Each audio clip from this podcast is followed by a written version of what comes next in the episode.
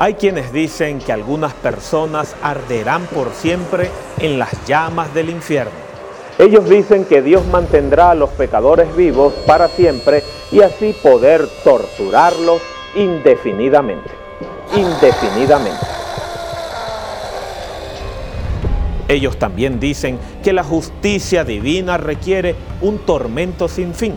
¿Quiénes son ellos? Ellos son sacerdotes, profesores, predicadores y maestros de escuelas dominicales, gente de influencia en el mundo cristiano, quienes defienden las enseñanzas tradicionales de la Iglesia Popular. Nuestro tema de hoy es Tormento Eterno.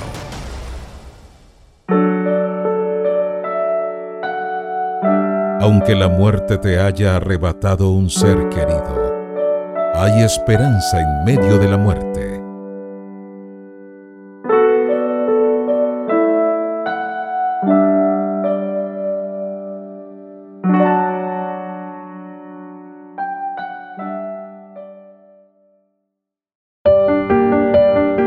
Escucha cuidadosamente. Tú podrías oír el eco de sus creencias en los signos evangélicos del siglo XVIII, escritos por Isaac Watts Qué felicidad llenará las almas de los redimidos cuando ellos moren en gloria para ver a los pecadores rodar en las inapagables llamas del infierno. Este canto anterior hace referencia a uno de los pilares de la fe evangélica, la doctrina del tormento eterno consciente, el tormento eterno de la conciencia. Estas palabras pueden enviar escalofríos a toda la espina dorsal de los creyentes. Ellos describen grotescas imágenes, escribiendo almas retorciéndose en una agonía sin fin, mientras que los diablos y los demonios atizan los fuegos infernales. Me gustaría arrojar algo de agua fría en ese cuadro anterior las cosas no terminan bien para quienes rechazan el regalo de la salvación a través de Cristo Jesús. ¿Lo ves? Está claro aquí en el verso más famoso de toda la Biblia.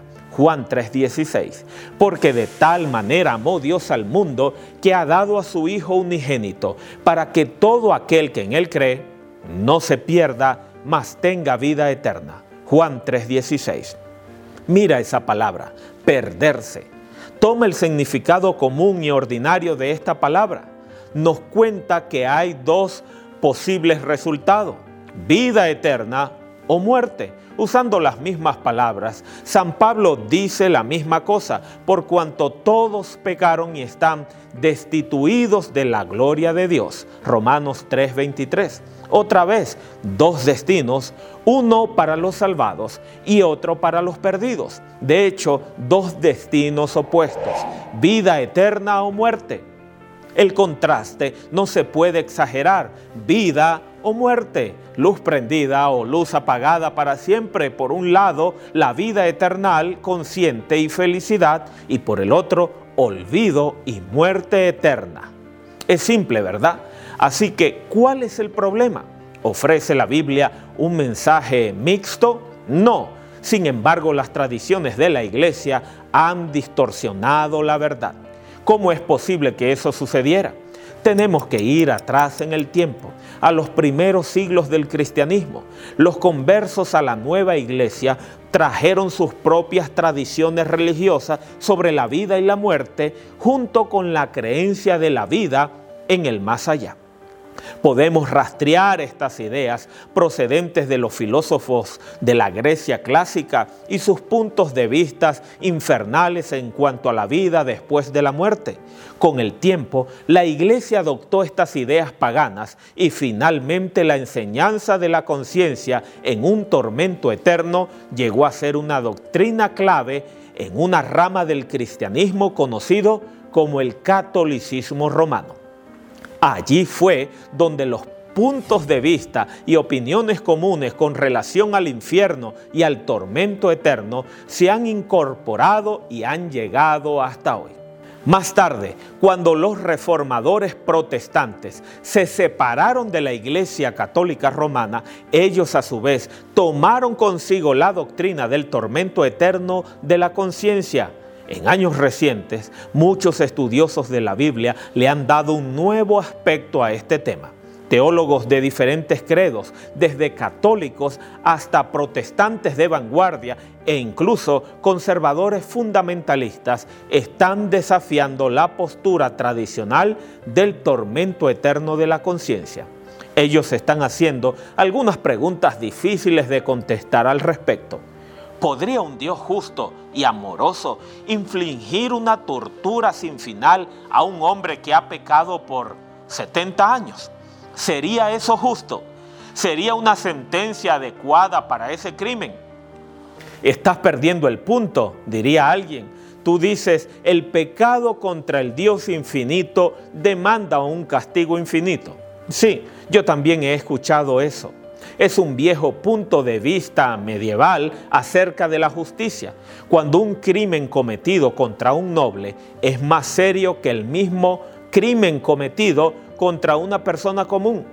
Lo anterior es una contradicción a los principios bíblicos de justicia, en donde el castigo debe ser proporcional al crimen, ojo por ojo, diente por diente.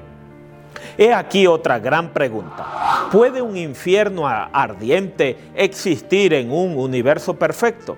No, de acuerdo a lo que dice la Biblia en Apocalipsis 21:4, se nos menciona que enjugará a Dios toda lágrima de los ojos de ellos, y ya no habrá muerte, ni habrá más llanto, ni clamor, ni dolor, porque las primeras cosas pasaron. Apocalipsis 21:4. Aún así podrías decir, espera un minuto. ¿Significa esto que los malvados no sufrirán eternamente? ¿Su castigo sería el olvido, la muerte eterna? No, de ningún modo. Lo que esto significa es que el castigo de los malvados será la destrucción, el olvido eterno. La Biblia llama a esto la muerte eterna en Apocalipsis 2.11. Es una muerte de la cual nunca habrá un despertar. Jesús usó varias imágenes mediante palabras para describir esto. Elige tu opción. Jena, fuego, destrucción, perecer, morir para siempre, exclusión total del reino de Dios y la pérdida permanente de la vida eterna. Veamos algunas imágenes complementarias. Ellas son acerca de un final describen un evento que no se puede deshacer, un lugar de donde no se puede retornar, una condición que no puede ser reversible. Todas ellas terminan en la muerte y el olvido eterno. Olvido significa una eterna desaparición de la existencia. Para todos aquellos que estarán perdidos por la eternidad, no habrá ni paraíso ni infierno. No tendrán parte en la vida perfecta, ni tampoco en el mundo perfecto que Dios tiene preparado para todos aquellos quienes aceptan su regalo de salvación. Los impíos se perderán la vida sin fin, el eterno suceder de los siglos. Se perderá la vida gozosa de los salvados, quienes nunca envejecerán y no estarán afligidos por ninguna enfermedad. Ellos anticipan la compañía de amigos y de sus seres amados, la compañía de los ángeles y la comunión con el Creador. El precio final que ellos pagaron por sus pecados es sobrepasado únicamente por el costo del mismo Dios, la pérdida eterna de seres humanos a quienes Él creó y amó Dios envió a su Hijo Jesucristo para redimirlos y salvarlos del poder fatal del pecado. Dios tendrá que dejar ir a los impíos en el olvido de la muerte eterna. Amigo, amiga, tú no tienes que pagar ese precio. Jesucristo lo pagó por ti. Él murió para que tú pudieras tener vida eterna. Quienes le aceptan como su Salvador recibirán su regalo de vida eterna.